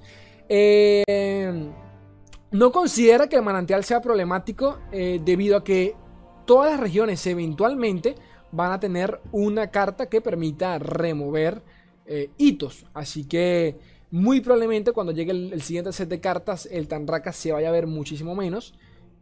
Porque a día de hoy si no me equivoco, el deck que más se ve, es el arquetipo más utilizado a nivel general. ¿Qué más hay por acá? Rampage. no le gustaba básicamente Rampage. Recuerden que son todos estos decks que llevan a Trundle o León Sol. Bueno, o la combinación de los dos, mejor dicho. Eh, no le gustaba el hecho de que no existiese eh, una toma de decisiones real al nivel jugable, eh, ya que básicamente la curva era muy obvia y casi siempre buscabas lo mismo cuando jugabas con ese deck, así que bueno. ¿Qué más por acá? El tema de los, scouts comenta de que han sido realmente exitosos el, arquetipo y que... ¿Qué comenta por acá? Y que bueno, que, últimamente han recibido unos pequeños nerfs. Por ejemplo, el, chef de la guerra, que recibió un nerf, ya que se utilizaba bastante en el deck de los scouts. Y Janavip también, que saben que recibió su, buen nerfeo. Ta, ta, ¿Qué más hice por acá? Este, los scouts también tienen eh, un buen nivel de replacement, que sería como, como de reemplazamiento. Lo comentan con... No, replacement no sería eso. Bueno, discúlpenme la traducción. Eh, o sea, comentan por acá. Preparar el, ataque reemplazó, por ejemplo, eh, reemplazó al chef de la guerra. ¿De acuerdo? Como lo nerfearon, se dejó de utilizar totalmente. Pero ahora se lleva a preparar, preparar el ataque en los Dex Scouts. Así que actualmente, pues preparar eh, básicamente se podría considerar muchísimo mejor a como estaba antes del nerfeo que se le hizo al chef de la guerra, en donde realmente eran pocos los decks que llevaban preparar, preparar el ataque. Es más, los monodemacia como tal no lo llevaban, no tanto. Los que sí llevaban preparar el ataque eran los decks orientados a Lucian, por ejemplo. A cualquier deck que llevaba Lucian llevaban más copias de preparar el ataque, así que me parece válida la opinión de Papito Rubín. Sobre el agro, ojito a esto, me parece cómico. Eh, no le gustaba el, deck original del Burn Agro. ¿Recuerdan esa variante, hijo de su putísima madre? Con la cual yo creo que todos acá llegaron a, maestros. Porque muchos de ustedes me escribieron. Esle, gracias por subir ese deck. Con ese deck yo llegué a maestro en un día. Pero un montón de gente, como no tienen idea, cuando lo publiqué en el grupo de Facebook, fue una locura. Eh, ese deck no lo creé yo ni nada. sencillamente que lo recuerdo que lo compartieron por allí decidí hacer un video porque en un día llegué a diamante, pero fácil. O sea, recuerdo que el win rate, sin exagerar, fue, no sé, como de un 80% que ganaba todas las partidas. Y se, utilizaba muy poco. Y cuando lo compartía, la gente, pues, se volvió loco, ¿no? Este, considera que el agro actual, bueno, que no le gustaba ese deck en general, que porque no llevaba campeones y que se basaba mucho en hacer daño, daño directo al nexo. El agro actual, pues, eh, se presta mucho más al, juego mutuo, eh, ya, que, ya que realmente te, te, obliga a que el enemigo, pues, piense, ¿no? Y es algo que es cierto, realmente, porque el agro actual, el, por, por lo menos el pirata, ya cuando te sabes, te conoces la curva muy bien del pirata, Tienes que pensarlo muy bien, por ejemplo, para cuando vas a lanzar avalancha, para guardarte los hechizos para Miss Fortune. Ustedes me entienden. Pasando al equipo de diseño en vivo, vamos a comentarle un par de cositas para intentar resumir, porque esto está pero larguísimo de su puta madre. Es que el artículo es largo, gente, realmente es largo y son muchas cositas que me gustan, bueno, que al menos a mí me gustan y quisieran que, quisiera que ustedes la escucharan. Comenta, bueno, yo no, yo no sabía esto, o sea, no sabíamos exactamente cuánto era el número, pero por ejemplo, en el equipo de diseño eh, en vivo, el equipo está conformado por Steve Rubin y Dave Smith, o sea, son solo dos personas, que se ven ayudados por otros equipos del, bueno, del mismo lore, que los ayudan con el tema de ingeniería, del código, del código en el juego y, demás detalles. Eh, a ver por acá. Sobre los. Sobre lo, las notas del parche. Los cambios en el parche y todo este tema. Eh, consideran de que, por ejemplo, el tema de que cada cuatro semanas aproximadamente se lance un parche grande, eh, quizás sea bastante, bastante largo, bastante largo para los jugadores. Eh, bueno, que se podría discutir, quizás no sé qué pensarán ustedes. Yo considero que es un tiempo óptimo en donde, por ejemplo, yo siento que la primera semana de un parche, del parche pesado, es, siempre de prueba y eso me gusta. La segunda semana ya para mí es cuando se, se, asienta el meta y ya todo se vuelve bastante predecible, que ya es cuando no me gusta. Eh, así que la tercera semana se vuelve aburrida y la cuarta ya estoy como que, por favor, dame el parche. Saben a lo que voy. Él considera que, él, él, él, entiende que para los jugadores quizás sea mucho tiempo, pero que para el equipo de desarrollo cuatro semanas no es nada. Y lo entiendo porque yo me imagino a esa gente trabajando apresuradamente para, para, adaptarse al juego, realizar cambios. No, ellos no realizan cambios sin más, tienen que entender eso, tienen que ver cómo está el meta, cómo va el rendimiento del meta.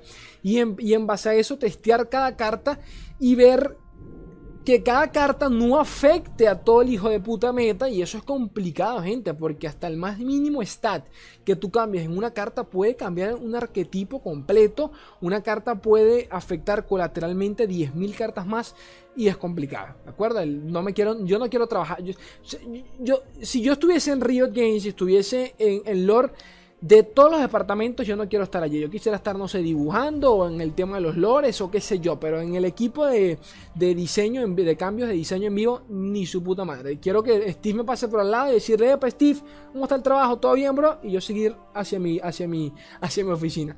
Este, ¿qué a hacer por acá?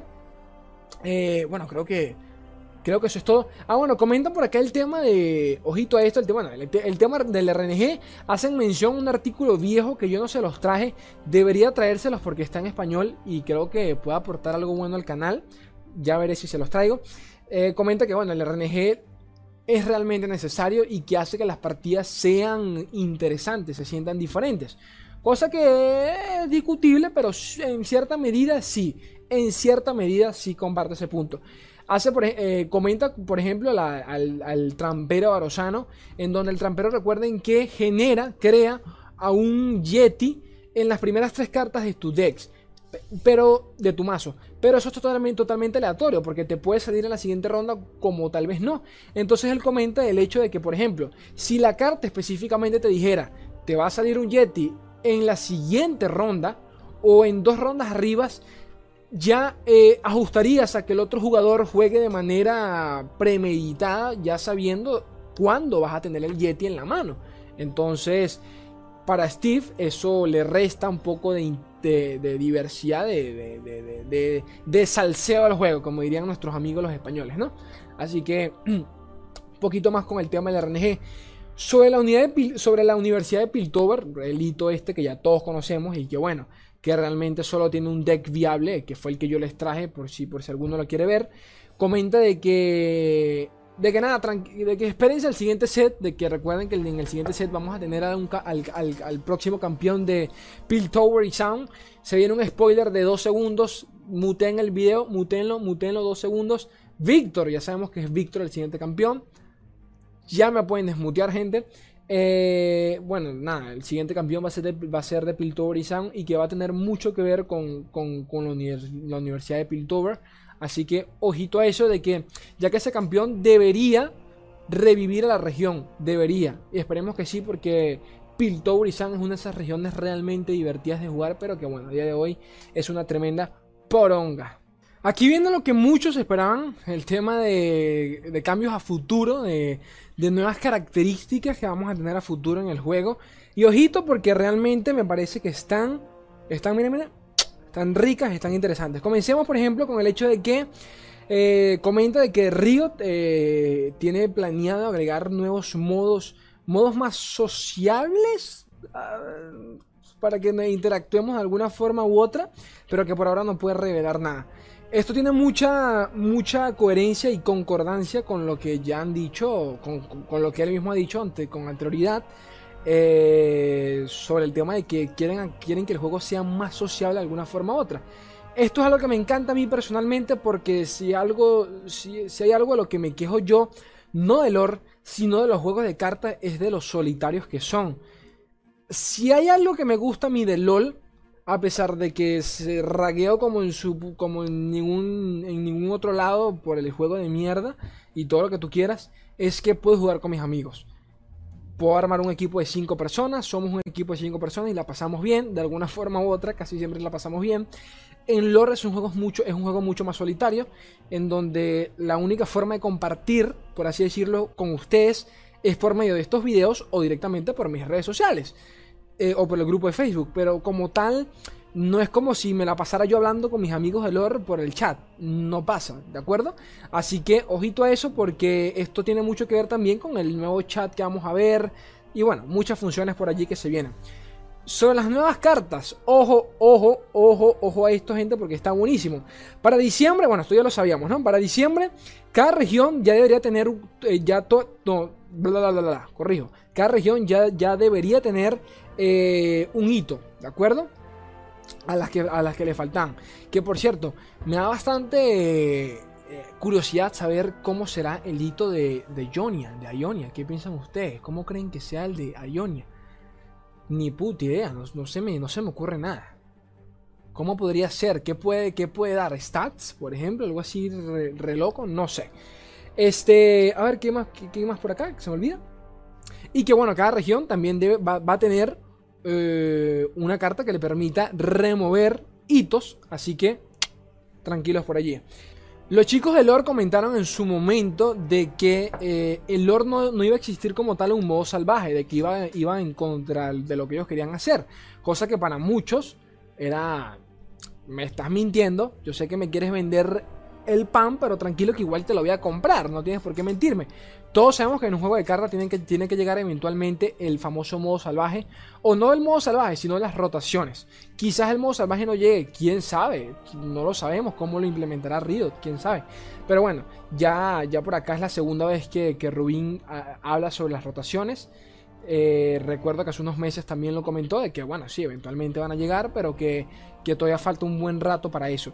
Muy probablemente después de la llegada de, de Churima, que es la siguiente región para febrero, tendremos seguro para mediados del 2021, tendremos ya las rotaciones, segurísimo que en el juego.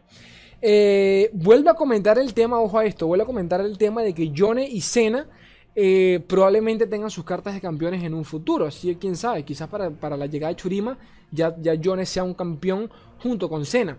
Ojo a esto. Esto no significa que se transformen los campeones. Es decir, de que Jones como tal se elimine y tenga. Eh, de que Jones se elimine como, como seguidor y pasa a ser el Jones campeón. Los dos se van a mantener. Al igual que Senna, los dos se van a, se van a mantener. Él comenta acá ¿Dónde estoy que me perdí? Comentan también de que es muy probable de que el lore no tenga campeones alternativos hasta que hayan, hasta que hayan lanzado pues todos los campeones que ya existen en LoL. Bueno, aquí mismo lo comenta de que hay que recordar de que, de que solo tiene hasta ahora 45 campeones y LoL tiene 150. Al paso de lanzamiento que tiene LoL a día de hoy, va a llegar un punto en donde vamos a superar a los campeones, vamos a llegar al número de campeones de LoL en algún momento. Uh, creo que si no me equivoco a día de hoy, ¿cuántos campeones lanza, eh, se lanzan en LOL anualmente? Son pocos. Y a medida de que pasen los años van a ser mucho menos, porque obviamente más campeones es más balanceo, cosa que la propia Riot ha comentado de que van a reducir el número de campeones en LOL precisamente por eso, para reducir el trabajo y lo complicado que ya de por sí es balancear. Eh, eventualmente LOL va a superar ese número, o sea, va a llegar a ese número, y cuando llegue ya esto lo, habíamos se, lo habían comentado los desarrolladores de lore en uno de los videos que yo subí en donde se le preguntaba a, los desarrolladores qué pensaban sobre el futuro lore y todo ese tema. Uno de ellos había comentado de que eventualmente van a haber campeones alternativos, o sea, quizás tengamos dos versiones de, de Miss Fortune, dos versiones de Gunplan, dos versiones de Yasuo. Eh, eh, Rubín comenta de que hasta que eso pase, primero tend tendríamos que tener todos los campeones lanzados, así que faltarán algunos años, pero que quizás, eh, quizás pues lleguen a algún punto, ¿no? Eh, el caso de Senna y de Johnny es muy puntual porque para cuando se anunciaron, para cuando se lanzó Legends of Frontera, tanto Senna como Johnny no eran campeones, ¿de acuerdo? No eran campeones en LoL. Es más, cuando se lanzó Lore, eh, Senna salió como campeón, si no me equivoco, como, como tres o cuatro meses después. Johnny ya era una carta, ya era un seguidor y Johnny salió hasta un año después. Así que hay que entender por qué estos campeones sí van a llegar como campeones eventualmente en un futuro quizás muy cercano. Me refiero, por ejemplo, en, el siguiente, en la siguiente región que, eh, nada, faltan tres meses para eso, si no me equivoco. ¿Qué más hay por acá? Eh, bueno, comenta que se siente muy cómodo con el lanzamiento actual de, eh, cartas, en donde se lanza una región nueva cada seis meses y cada dos meses tenemos carticas nuevas, ¿no? Un nuevo set de cartas. Eh, va a haber un nuevo, va a haber próximamente, mmm, no es una prioridad, pero que va a haber próximamente un modo para, para streamers. Ojito a eso, que me parece, me parece jugoso.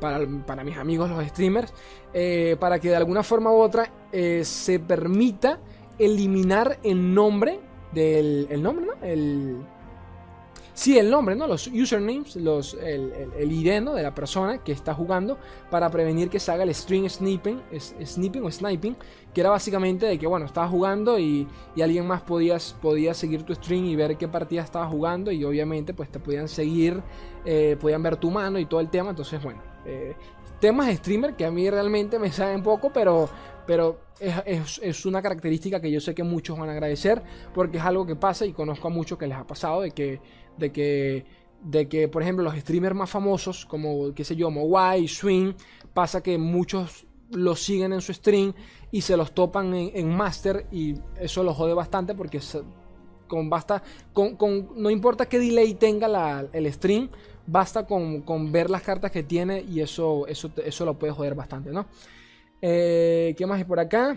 A Papito Steve le gustaría que eventualmente el juego, el juego tuviese algún tipo de, eh, de trofeos, como, ¿cómo decirlo? De...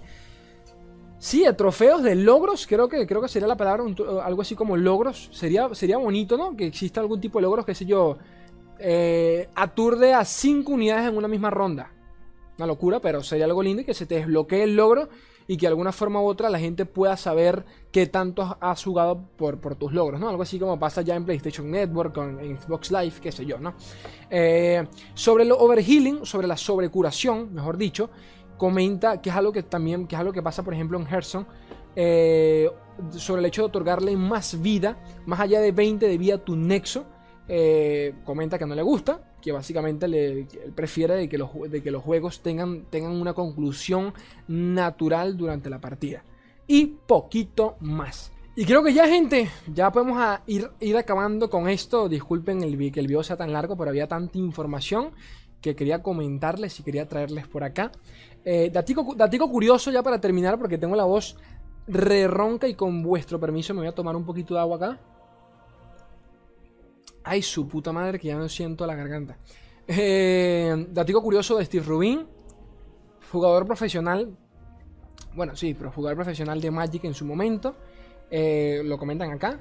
También el hecho de que fue el primer tester, el, primer jugador que testió Legends of Frontera. Fue invitado por el equipo, conoció algo así, por allí leí en este mismo artículo de que conoció uno de los, de los primeros desarrolladores del juego del director, creo, y nada, lo invitó a que testeara el juego y una cosa lo llevó al otro y dijo, oye, bro, ¿quieres trabajar por acá? Y él le dijo, bueno, bro, me parece bien. Y listo, poquito más.